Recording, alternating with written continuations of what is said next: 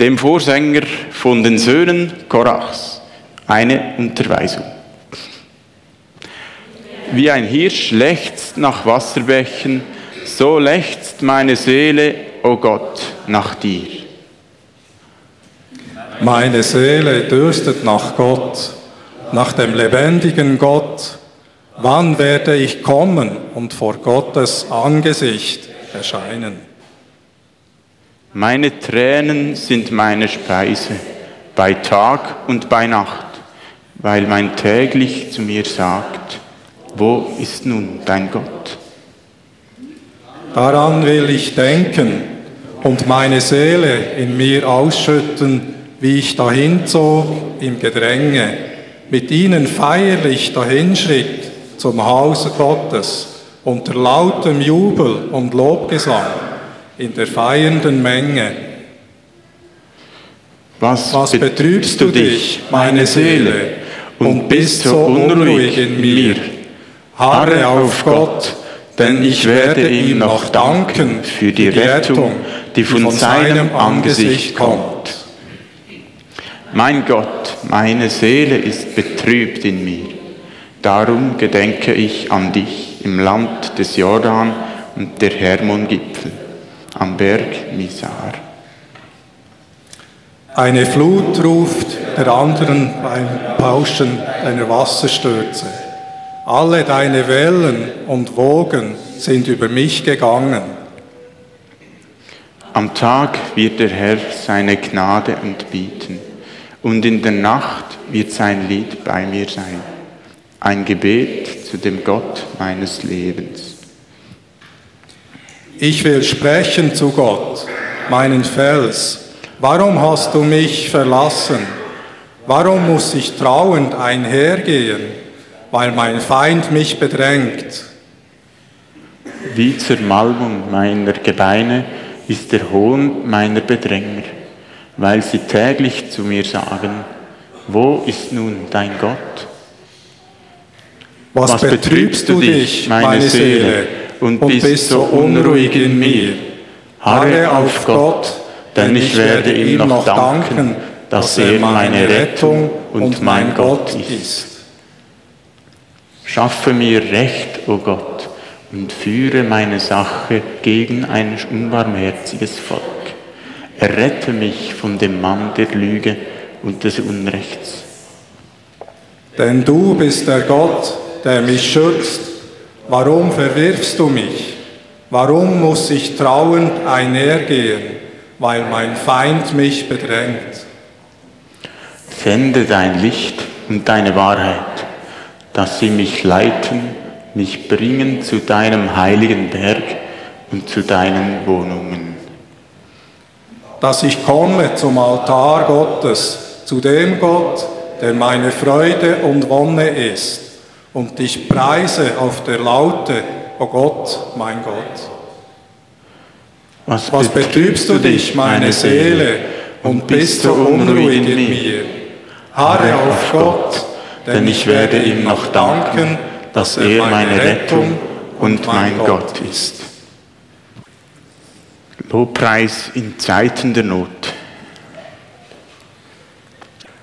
Zum Anfang, zum Anfang, zum Einstieg habe ich eine Frage für euch mitgebracht. Ich habe am Anfang der Lesung von Psalm 42 ähm, die Überschrift vorgelesen. In der Wissenschaft ist man sich heute einig, dass diese Überschriften von den, von den Psalmen bedeutend sind für ihre Interpretation. Es gibt keine hebräische Psalmenabschrift, bei der die Psalmtitel fehlen. Entweder sind sie ursprünglich oder sie wurden später bei der Komposition des ganzen Psalters bewusst ergänzt damit nicht vergessen geht, in welcher Situation und von wem der Psalm geschrieben wurde oder nach welcher Melodie der Psalm gesungen wird. Nun zur Frage, weiß jemand noch irgendetwas von diesem Titel, was dort geschrieben stand.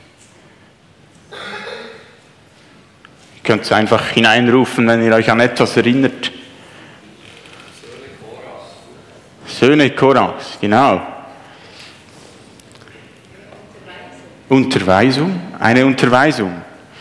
Und dann noch etwas Drittes. Dem Vorsänger, genau. Unglaublich, wir haben alles zusammengebracht. Da haben einige von euch ein fotografisches Gedächtnis oder Ohr. Dem Vorsänger, was heißt das? In anderen Übersetzungen steht dem Chorleiter. Heute würden wir vielleicht sagen, dem Bandleader. Was heißt das? Das Psalmlied kann von ihm im Gottesdienst gestaltet werden. Es steht ihm zur Verfügung. Von den Söhnen Korachs. Das Lied ist von den Söhnen Korachs geschrieben worden. Mehr über Korach und seine Nachkommen erfahren wir gleich. Dann eine Unterweisung oder ein Maskil. Dieses Wort wird sehr unterschiedlich gedeutet. Es kann Unterweisung heißen, es kann aber auch ein Gedicht oder ein kunstvoll gestaltetes Lied bedeuten. Das alles trifft auf unseren Psalm zu. Es ist eine Unterweisung, wie man in der Not trotzdem zum Lobpreis finden kann.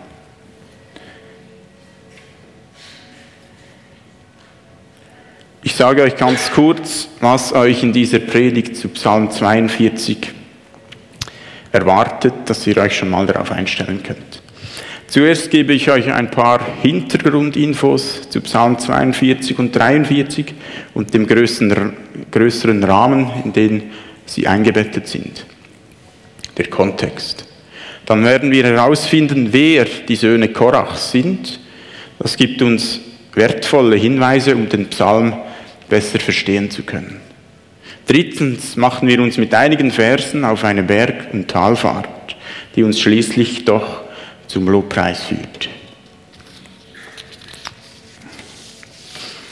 Also nochmals, erstens Kontext, zweitens Söhne Korachs und drittens von der Trübsal zum Lobpreis. Kontext zu Psalm 42. Das mag ein wenig trocken sein, aber es hilft, das ganze Psalmbuch besser zu verstehen. Die Psalmen 42 und 43 sind ursprünglich ein einziger Psalm. Das ist einerseits am Refrain zu erkennen, den wir alle gemeinsam gelesen haben. Dieser ist in 42,12 und 43,5 genau identisch. Vorher beim ersten Mal ist es, hat es eine ganz kleine Abweichung. Andererseits hat Psalm 43 keine Überschrift, wie es Psalm 42 hat. Auch das spricht dafür, dass die beiden zusammengehören. Und die Überschrift von Psalm, Psalm 42 gilt dann auch für 43. Auch inhaltlich macht es Sinn, die beiden Psalmen als Einheit zu sehen. Es gibt auch über den Refrain hinaus wörtliche Übereinstimmungen von 42 zu 43, zum Beispiel Vers 10, 42, 10 und 43, 2. Sie haben beide zwei Warum-Fragen. Warum hast du mich vergessen? Warum muss ich trauernd einhergehen weil mein Feind mich bedrängt. So 42,10. Und fast identisch 43,2. Warum verwirfst du mich? Warum muss ich trauernd einhergehen, weil mein Feind mich bedrängt? Wir gehen also davon aus, dass Psalm 43 die Fortsetzung ist von 42. Und wenn ich von Psalm 42 spreche, jetzt in der Predigt, dann meine ich immer auch 43 mit. Dieser Psalm ist auch deshalb besonders, weil er am Anfang steht. Am Anfang vom zweiten Buch der Psalmen. Ja, ihr habt richtig gehört, die Psalmen oder der Psalter besteht aus fünf Büchern.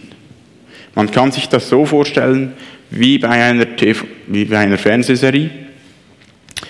die aus fünf Staffeln besteht. Und jede der fünf Staffeln besteht aus einzelnen Episoden, die ein großes Ganzes bilden.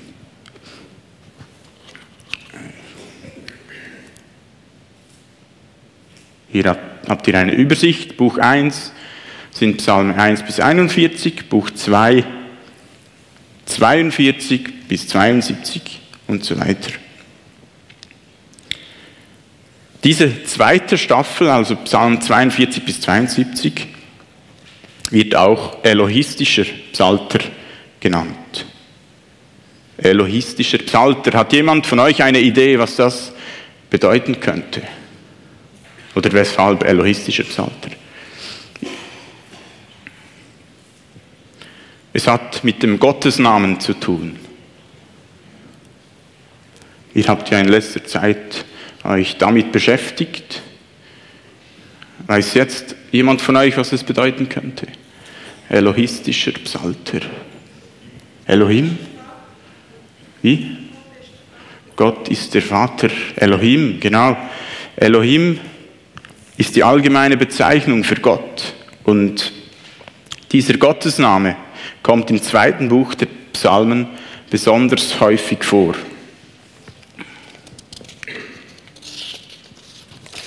Im ersten Buch zum Vergleich kommt Elohim nur 15 Mal vor, Jahwe dagegen 272 Mal.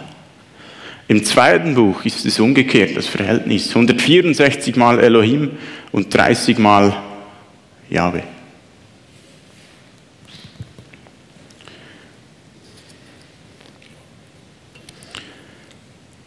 Warum taucht im zweiten Psalmbuch so oft Elohim auf? Eine gute Erklärung ist die, dass durch den häufigen Gebrauch von Elohim eine größere Gottesferne zum Ausdruck gebracht wird. Wie sie das Volk Israel immer wieder erlebt hat.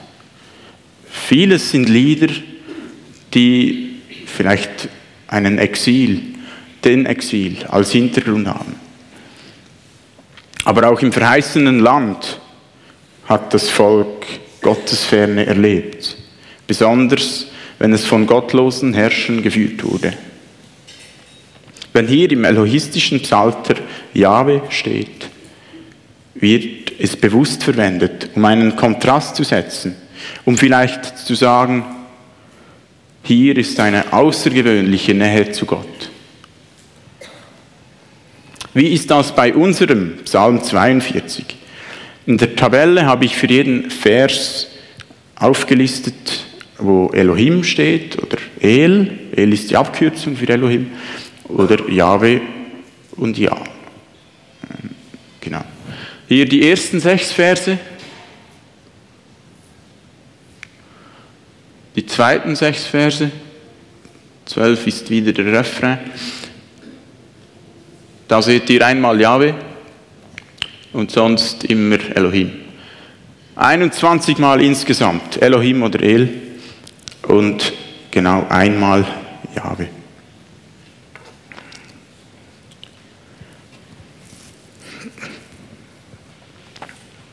Vers 9 ist also schon dadurch etwas Besonderes und als Zentrum des Psalms hervorgehoben.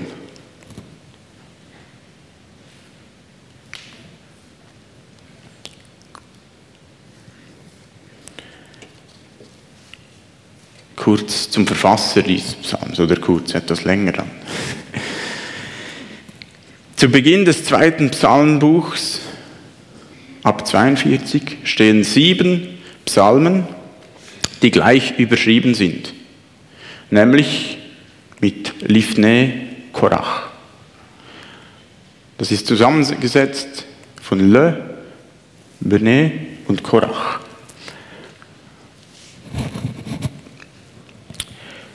Das Le weist wie bei der häufigen Psalmüberschrift Le David, das in diesem Zusammenhang von David heißt, auf den Autorin.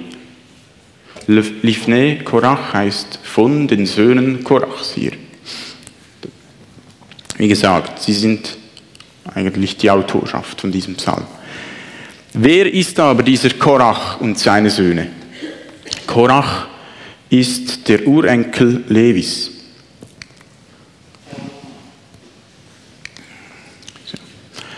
Der Urenkel Levis, Levi, wer war Levi? Der Bruder von Josef, sein Vater war Jakob, den kennt ihr alle. Vielleicht, vielleicht auch nicht, spielt keine Rolle. Auf jeden Fall ist Korach ein Mann, der mit Mose und Aaron in der Wüste war und sich gegen sie aufgelehnt hat. Und das musste er teuer bezahlen mit seinem Leben. Seine Kinder wurden verschont. Das ist nicht selbstverständlich. Sie haben die Gnade Gottes erfahren. Und einig, einige Generationen später. Die Korachiten sind für den gemeinschaftlichen Gottesdienst zuständig. Ein großer Teil ihrer Aufgabe ist es, Gott mit ihren Liedern zu loben. Sie haben das Volk Israel im Singen von Psalmen angeleitet. Heute würden wir sie Worship Leiter nennen. Sie haben Psalmen geschrieben und sie musikalisch umgesetzt. Sie haben zur Ehre Gottes gesungen. Eine wunderbare Aufgabe. König David hat großen Anteil daran, dass es überhaupt so weit kommen konnte. Wir machen einen kurzen Abstecher zu David. Er war schon in jungen Jahren ein gefühlvoller und begabter Musiker. Dann wurde er von Saul ans Königshaus geholt, um ihm beruhigende Lieder zu spielen und ihn durch sein Harfenspiel zu besänftigen. Als Hirtenjunge lernt David, dass er und seine Schafe verletzlich sind. Er ist auf Gottes Hilfe angewiesen, seine Feinde in die Flucht zu schlagen. Da, alleine auf der Weide, preist er Gott mit seinen Liedern. Er wurde von Gott zum König Israels erwählt. Auch als junger König fragte er nach Gottes Willen. Er hatte eine ganz besondere Beziehung zu Gott.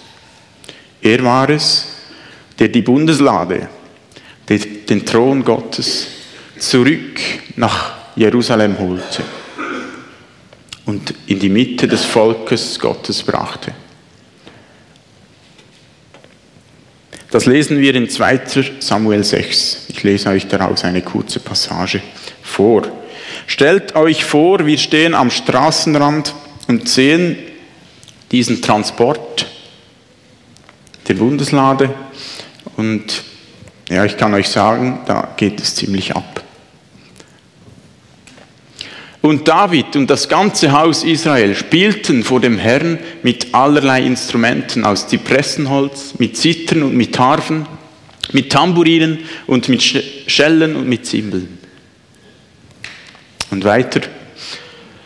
David aber tanzte mit aller Macht vor dem Herrn her. So führten David und das ganze Haus Israel die Lade des Herrn mit Jubelgeschrei und mit dem Schall des Schofarhorns herauf, herauf nach Jerusalem.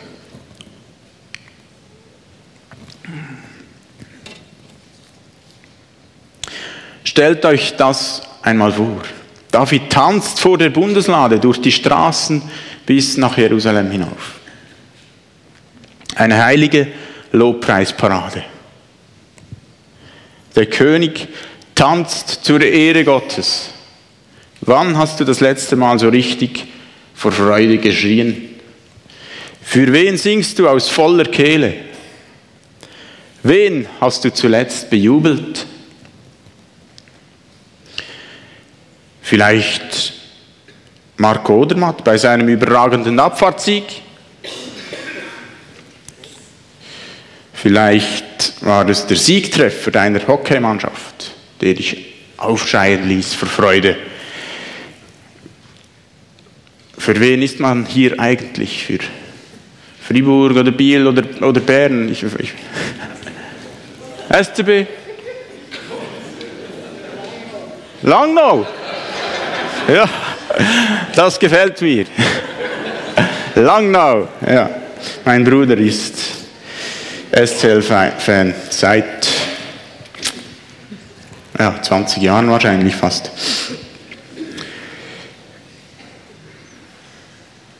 Auf jeden Fall, ähm, ja, ich habe gerade einen Faden verloren. Wovon das Herz voll ist, davon redet der Mund. Und bei David kann man sagen, David singt für den, der sein Herz erfüllt. Er jubelt darüber, dass Gott wieder in Israel wohnt. Lasst uns mal alle richtig laut für Gott jauchzen.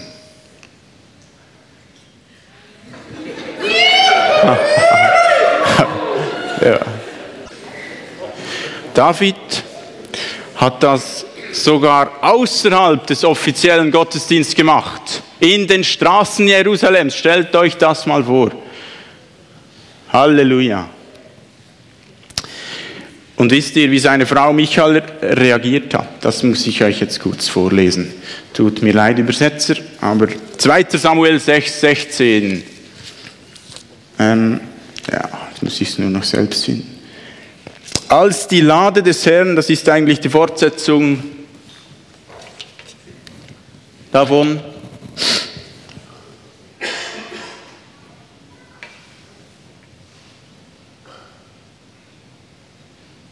Nein.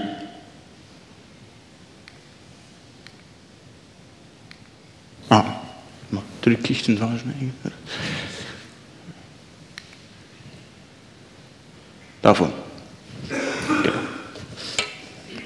Als die Lade des Herrn gerade in die Stadt Davids kam, da schaute Michael, die Tochter Sauls, die Frau Davids, durchs Fenster und sah den König David hüpfen und vor dem Herrn tanzen.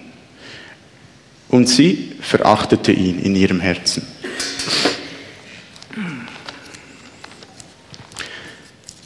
Sie hat gedacht, jetzt macht er sich vollkommen zum Affen. Ein König, stellt euch mal vor, unsere Bundesräte würden in den Straßen Gott anbeten. Kaum in Jerusalem angekommen.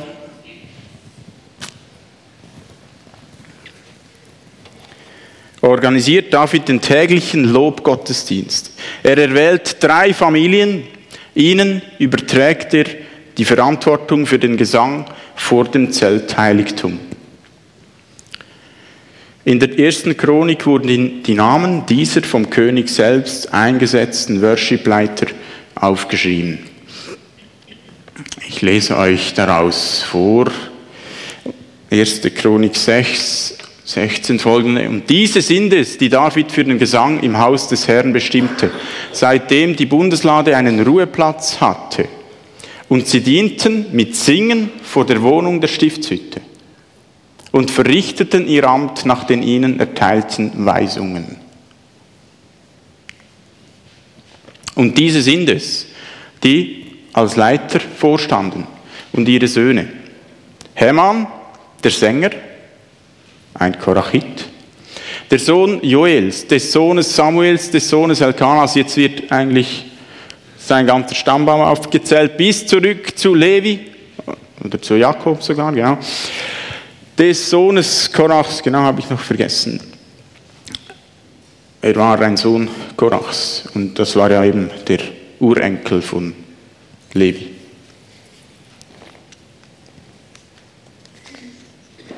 Seine Familie, die Familie von Heman, unter anderem auch Asaf, den kennt ihr vielleicht auch aus den Psalmen, ist einer von diesen drei, wurde von David eingesetzt. Gegen Ende von Davids Königsherrschaft waren die Korachiter eine feste Größe in der davidischen Worship-Szene. 14 der 24 Gesangsleiter, die alle aufgezählt werden, waren Nachkommen von Heman, also auch Korachiter. Die Psalmen, welche den Söhnen Korachs zugeordnet sind, also nicht seine direkten Söhne, wie wir gemerkt haben, sondern irgendwann viel später seine Nachkommen. Diese Psalmen wurden also vermutlich von dieser Tempelsängerfamilie geschrieben. David hat beim Lobpreis nichts dem Zufall überlassen.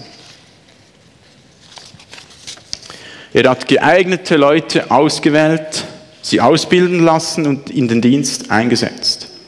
Die Leviten, die auch andere Aufgaben rund um den Tempel wahrgenommen haben, wurden durch den Zehnten der zwölf Stämme Israels versorgt.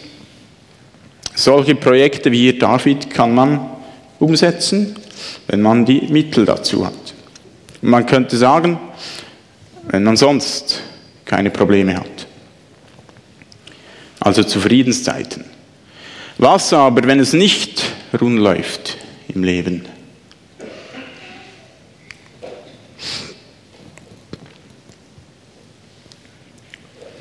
Auch das hat David und auch ganz Israel erlebt.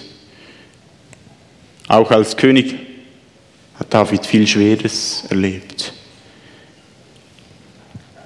Unser Psalm erinnert sehr stark an die absalomische Zeit. Sein eigener Sohn Absalom hat sich gegen den König erhoben und einen Aufstand angezettelt. David muss in seinem eigenen Königreich, da wo er eigentlich der Herrscher ist und das Sagen hat, fliehen. Fliehen vor seinem eigenen Sohn. Der Korachit, der den Psalm verfasst hat, wird ein David-Treuer gewesen sein. Er ist mit ihm gegangen. Er leidet mit ihm, er weint mit ihm, er klagt mit ihm und betet mit David. Und so kann er sich sehr gut in seine Gefühlswelt hineinversetzen. So gut, dass einige vermuten, dass dieser Psalm von David selbst geschrieben ist. David ist also weit weg vom Gotteshaus, auf der Flucht vor seinem eigenen Sohn Absalom.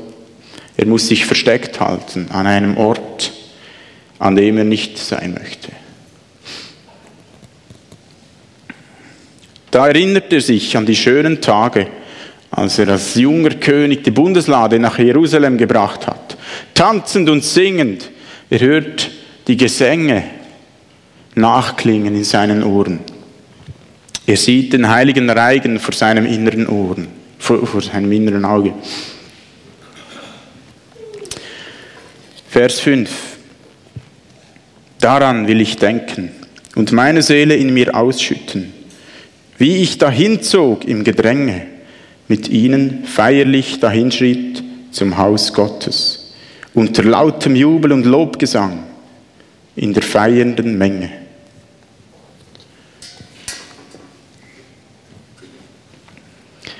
Das ganze Haus, das ganze Volk war nachher bei Gott, der mitten unter ihnen wohnte. Oh, wie er sich danach sehnte, bei seinem Gott zu sein, ihn zu schauen, ihm nahe zu sein, ist sein Glück. Er sehnte sich nach damals. Verse 2 bis 3. Wie ein Hirsch lechzt nach Wasserbächen, so lechzt meine Seele, o oh Gott, nach dir, nach dem lebendigen Gott. Wann werde ich kommen und vor Gottes Angesicht erscheinen.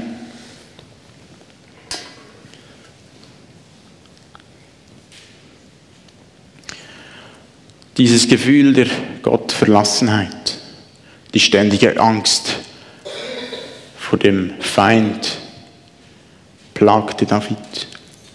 Er hält es nicht mehr, nicht mehr aus, ist verzweifelt. Vers 4.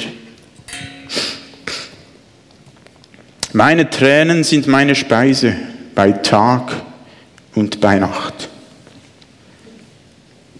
Weil man täglich zu mir sagt, wo ist nun dein Gott?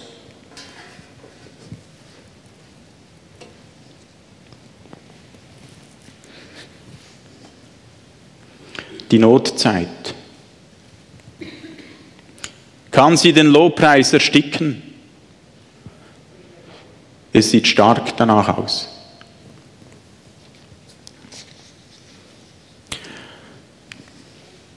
Zwischenstationen zum Lobpreis in Psalm 42. Einige der Elemente haben wir bereits etwas angeschaut, zum Beispiel die Erinnerung an, Gott, an die Gottesbegegnung oder die Sehnsucht nach neuer Gottesbegegnung.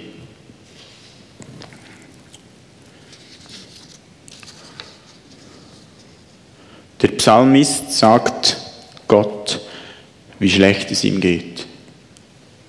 Er klagt ihm sein Leid. Er nimmt dabei kein Blatt vor den Mund. Vers 7.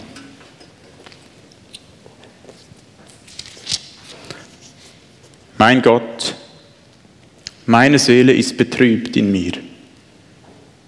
Darum gedenke ich an dich im Land des Jordan und der Hermongipfel. Meine Seele ist betrübt. Ganz ehrlich.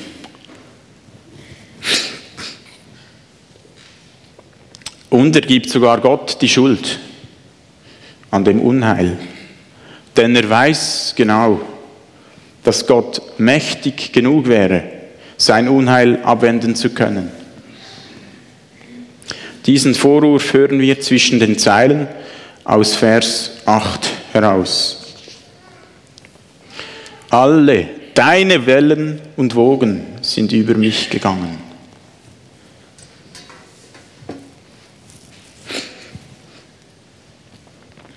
Die Anklage wird in Vers 8, die ist in Vers 8 noch unterschwellig, in Vers 10 aber wird sie ausdrücklich ausgesprochen.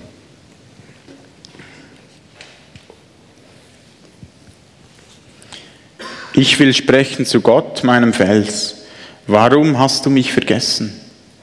Warum muss ich trauernd einhergehen, weil mein, Fe weil mein Feind mich bedrängt? Warum ist er verlassen von Gott? Er wirft Gott vor, dass er ihn verlassen und vergessen hat. Warum Gott? Warum, warum ich? Warum trifft es mich? Die Anklage hat in gewissen Situationen ihren Platz.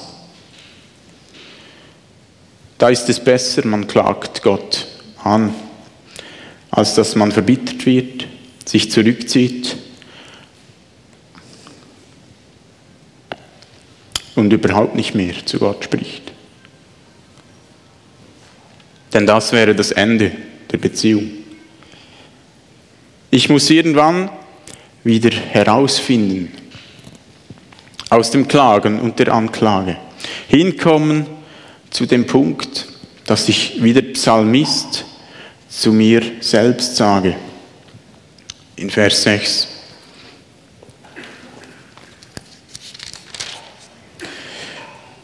Was betrübst du dich, meine Seele, und bist so unruhig in mir?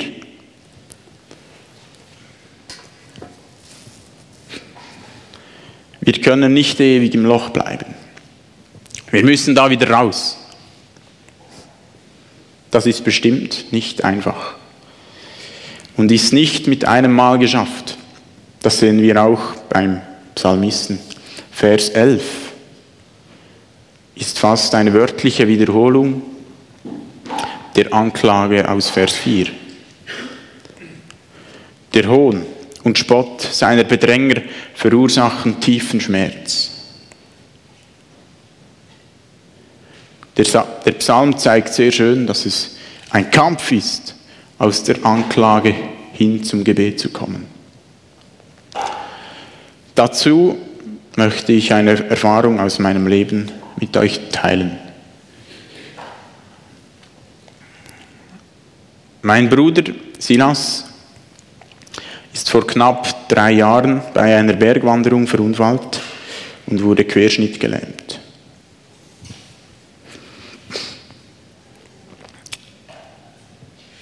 Nach wenigen Stunden habe ich davon erfahren. Es war schrecklich. Wir wussten, er ist im Spital gut aufgehoben, am besten aufgehoben. und wird noch an diesem Tag am zweiten Halswirbel notoperiert. Es war eine große Ungewissheit. Viele Fragen gingen mir durch den Kopf. Warum gerade er? Warum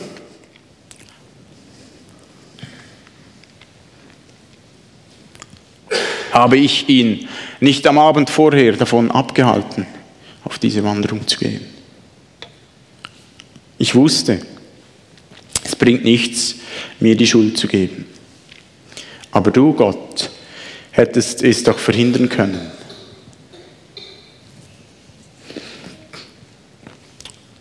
Warum hast du ihn nicht bewahrt? Die Antwort war mir klar. Ich habe ihn bewahrt. Ich musste zustimmen.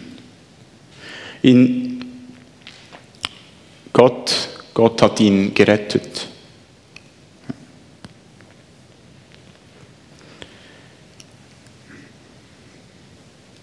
Er lebt. Sein jüngerer Bruder hat ihm das Leben gerettet. Daran will ich mich festhalten. Er lebt und wird leben musste ich mir sagen damals. Und immer wieder musste ich in diesen Tagen den Zweifel, das Negative abschütten, abschütteln und mich Gott zuwenden. Herr, du kannst ihn nicht sterben lassen, jetzt wo du ihn eigentlich schon gerettet hast. Zuerst ging es ums Überleben, einige Tage später darum, dass er wieder selber atmen es war eine Achterbahn der Gefühle, ein ständiges Auf und Ab. Es hat eigentlich danach ausgesehen, dass er bald wieder selbstständig atmen könnte. Am nächsten Tag die Ernüchterung. Er braucht noch zu viel Unterstützung beim Atmen. Es braucht jetzt doch noch einen Luftröhrenschnitt. Und immer wieder gab es solche Anfechtungen, Immer wieder musste ich mich entscheiden, es Gott abzugeben. Auf ihn zu vertrauen. Ich will mich nicht an einer Diagnose festhalten, sondern mit Gottes Wirken und mit seiner Heilung rechnen. Immer wieder war es ein Ringen mit mir selbst, miteinander in der Familie und mit Gott. Einige Worship-Lieder, zum Beispiel Waymaker, sind mir in dieser schweren Zeit sehr wichtig geworden. Und Gott sei Dank konnte ich in der Not doch immer wieder den Blick aufheben zu Gott, der mir auch in dieser Situation helfen kann. Meinem Bruder geht es heute sehr gut. Er hat in den ersten Monaten außergewöhnliche Fortschritte gemacht. Auch wenn er noch kleine Einschränkungen hat, kann er den Alltag bewältigen. Er kann sogar kürzere Strecken zu Fuß gehen, ohne Stöcke.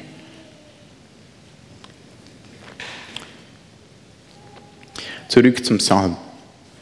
Wie Spurgeon sagt, so traurig meine Lage auch ist, rechtfertigt sie doch nicht, dass ich mich widerstandslos der Verzweiflung hingebe. Auf mein Herz, harre auf Gott. Auch der Psalmist muss sich immer wieder aufrappeln, seinen Blick aufzuheben. Oder wie der alte John Trapp um 1700 sagte, David rüttelt den David scheltend aus seinem düsteren Grämen auf und darin ist er ein Vorbild für alle, die dem Verzagen nahe sind.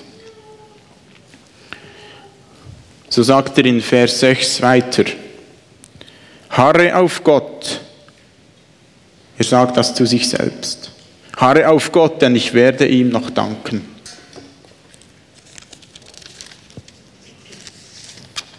Für die Rettung, die von seinem Angesicht kommt.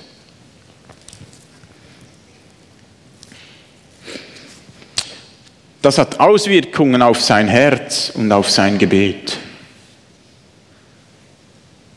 Er kann Gott wieder ansprechen mit mein Gott.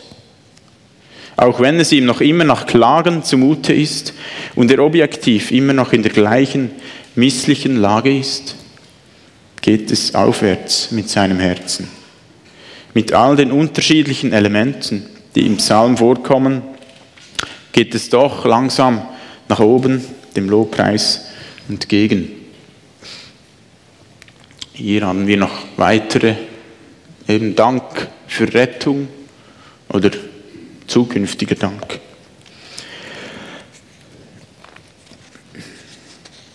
Der Psalmist ist im Refrain voller Zuversicht, dass Gott ihn aus seiner Notlage retten wird und er ihm dafür dankbar sein wird. Das aufrichtige Gebet um Rettung mündet über die letzte Anklage in eine feste Bitte um Wegweisung und Rückführung zum Lobpreis und in die innige Gemeinschaft mit Gott.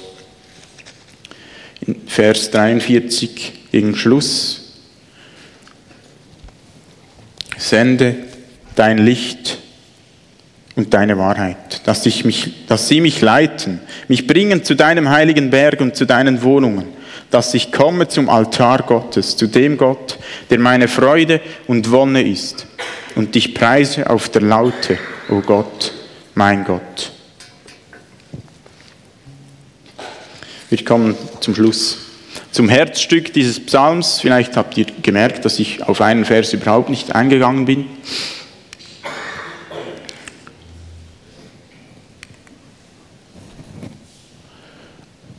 Am Tag wird der Herr seine Gnade entbieten und in der Nacht wird sein Lied bei mir sein.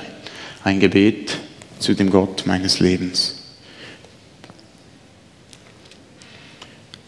Der Vers zeigt den Grund dafür, dass David den Psalm singen kann, dass er wieder zum Lobpreis zurückgefunden hat. Es ist der mittlere Vers der mittleren Strophe und es ist genau jener Vers, der als einziger von Gott als Jahwe spricht. Der Herr, Jahwe, am Tag wird Jahwe seine Gnade entbieten. Die Mitte des Psalms. Jahwe sendet seine Gnade. Das führt mich wieder in den Lobpreis.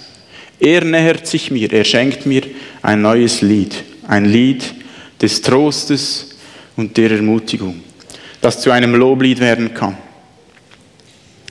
Ich erinnere mich an sein gnädiges Handeln. Ich muss nicht an einen bestimmten heiligen Ort pilgern, als ob mir Gott nur dort begegnen könnte. Denn Gott ist zu uns gekommen. Er hat sein Heiligtum verlassen und wurde Mensch, um mitten unter uns zu wohnen und an unserer Not nicht nur Anteil zu nehmen, sondern um sie ganz von mir zu nehmen. Er ist meine Rettung. Und er ist deine Rettung, Jeshua. Rettung, Jesus. Jesus ist, ist die Rettung, die Gott uns gesandt hat. Mit Jesus hat Gott uns ein neues Lied gegeben. Ein Lied der Hoffnung auf das völlige Heilwerden. Er hat uns Hoffnung gegeben auf den ewigen Shalom. Solange wir auf dieser Erde leben, sind wir konfrontiert mit den Nöten, dieser Welt, mit dem Zerbruch, mit all den Folgen der Sünde. Solange sehnen wir uns nach dem himmlischen Jerusalem, solange sehnen wir uns nach der heilenden Begegnung mit Gott. Mit Jesus hat er uns ein Lied des Sieges und der überschwänglichen Freude gegeben, ein Jubellied. Lasst uns gemeinsam unsere Stimmen erheben und von Herzen in dieses Loblied einstimmen. Ihm allein gebührt die Ehre. Amen.